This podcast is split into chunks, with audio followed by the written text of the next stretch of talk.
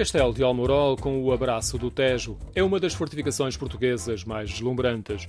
Uma das melhores perspectivas é do Miradouro, próximo de Arrepiado, na margem sul do rio. As paredes de pedra do castelo, ao estar no meio de um vale aberto, têm ao longo do dia uma luminosidade diferente. No entanto, é ao pôr do sol que ganha mais encanto com um brilho ocre. Do Miradouro temos uma vista de conjunto. O castelo, o rio, a encosta granítica e rude, um extenso vale serpenteado pelo Tejo e que tem uma linha paralela na outra encosta, a via férrea que risca de branco o verde da colina.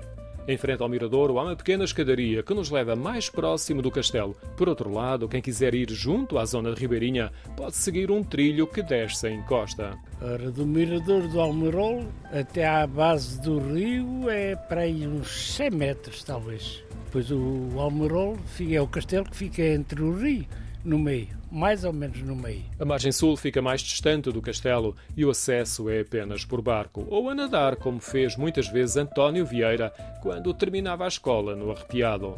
Fui lá muita vez a nadar. Atravessava daqui para o castelo, eu e outro rapaz, mesmo que aquelas águas estavam mais cheias, o rio, não é?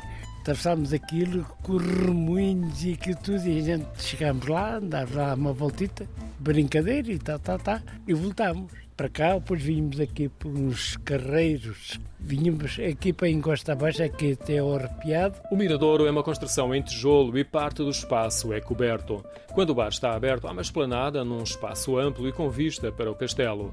O pôr do sol acentua o brilho alaranjado dos tijolos. O mesmo sucede com a escultura em pedra de João Cotileiro. Tem 6 metros de altura e está na parte mais avançada do miradouro, o que acentua a determinação do guerreiro. É este o nome da escultura e remete para a ligação dos templários ao castelo de Almorol.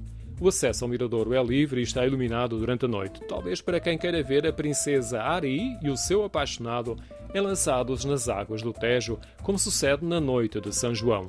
Esta é uma versão da lenda. Outra diz que o alcaide, o pai da princesa, devido a um amor proibido, a prendeu no castelo. A Ari Piada emprestou o nome a Arrepiado.